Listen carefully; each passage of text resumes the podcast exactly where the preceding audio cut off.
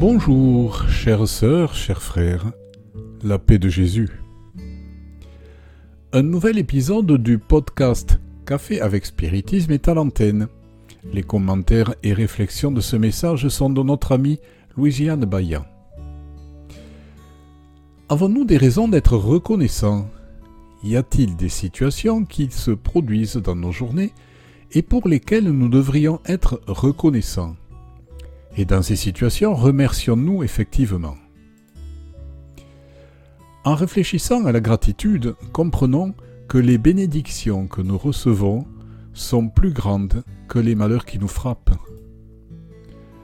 Le Père d'amour, de justice et de bonté ne nous donne que des cadeaux, toujours. Tout ce qui nous entoure, même les situations défavorables ou difficiles, sont des opportunités qui représentent l'expression maximale de l'amour de Dieu pour nous. Lorsque, par hasard, il s'agit d'événements au cours desquels nous commettons des erreurs et des embarras, c'est nous-mêmes qui les causons, par notre manque de vigilance, par notre manque de prévoyance, enfin par nos choix.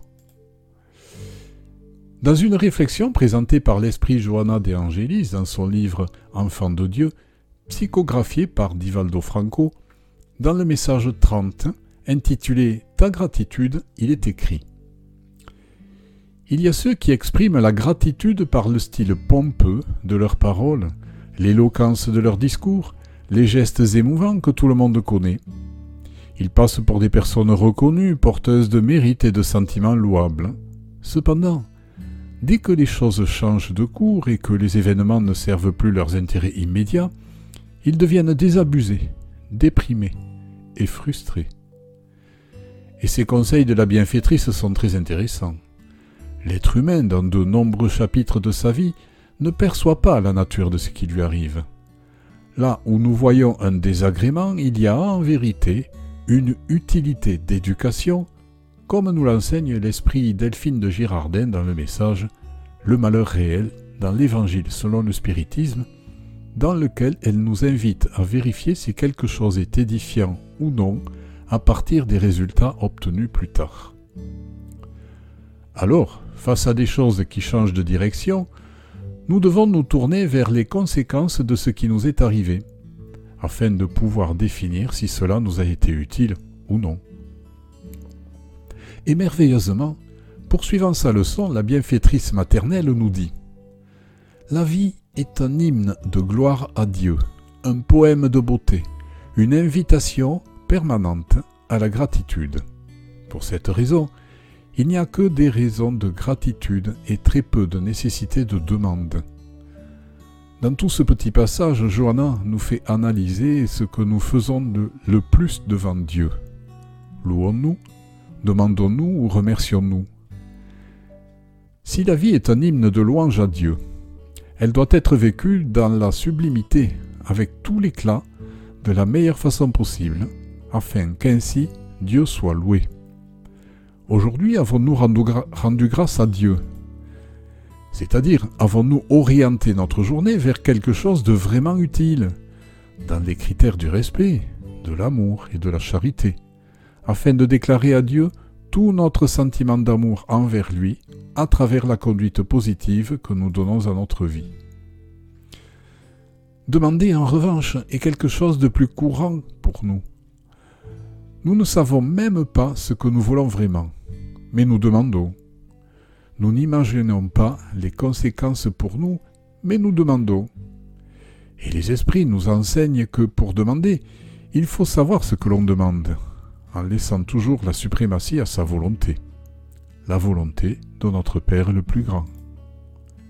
Et remercier pour être un jour de plus plongé dans l'existence physique avec la possibilité de surmonter nos imperfections personnelles et de faire un pas plus cohérent et significatif dans notre vie, pour avoir la possibilité d'embrasser et de caresser nos amours, pour l'intelligence qui nourrit nos décisions, pour la nature qui nous entoure, pour les luttes et les défis quotidiens qui contribuent à nous forger une personnalité plus robuste et plus mature par les difficultés surmontées.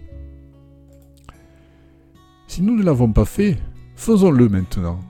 Fermons les yeux et prions Nous pouvons choisir la journée d'hier si nous faisons cet exercice tout le matin, mais nous pouvons aussi choisir celle d'aujourd'hui si ce message est écouté le soir.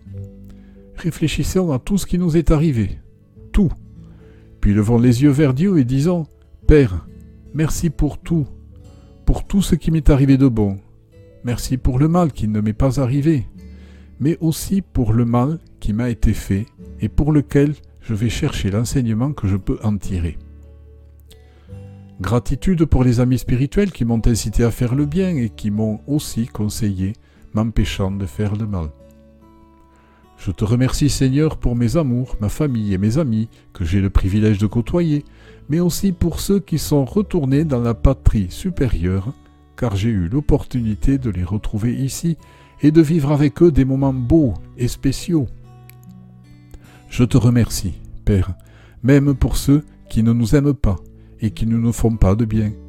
Je te remercie d'être ici, dans cette réincarnation, mais je te remercie aussi si je dois revenir maintenant dans le monde spirituel, parce que je sais que dans une circonstance ou une autre, c'est ta volonté qui se manifeste, et je sais qu'elle nous apporte toujours le meilleur. Permets-moi aussi, Seigneur, de demander. La demande que je fais est que tu me donnes des opportunités de croissance, que tu éclaires ma perception et que tu me permettes d'entrevoir les étapes que je dois franchir pour mon propre dépassement.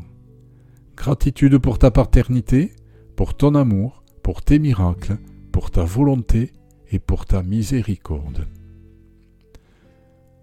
La bienfaitrice propose également, en concluant son message, que nous nous maintenions en action par la gratitude. Elle dit Que la gratitude silencieuse qui opère dans le bien soit la tienne, car elle est le stimulus constant de ton existence. La fidélité aux nobles engagements auxquels tu as adhéré en répandant des ondes d'optimisme et d'espoir. L'attitude patiente et bienveillante aux côtés de ceux qui sont déséquilibrés et se sentent seuls. La prière imprégnée d'amour en faveur des malades, des inquiets et des adversaires. La persévérance dans les actions pertinentes quand d'autres ont déserté. Le climat mental de foi et d'union avec tout et tous sont les moyens d'exprimer la gratitude à Dieu et à la vie par l'honneur d'être conscient de ton existence et de ta présence dans l'univers. Que ta gratitude soit l'amour qui s'étend et serve de modèle à tous ceux qui t'approchent, expérimentant la joie de vivre. Réfléchissons à cette invitation que la bienfaitrice nous adresse avec tant de délicatesse. Immense gratitude, mes frères, pour tout. Et à bientôt dans le prochain épisode de Café avec Spiritisme.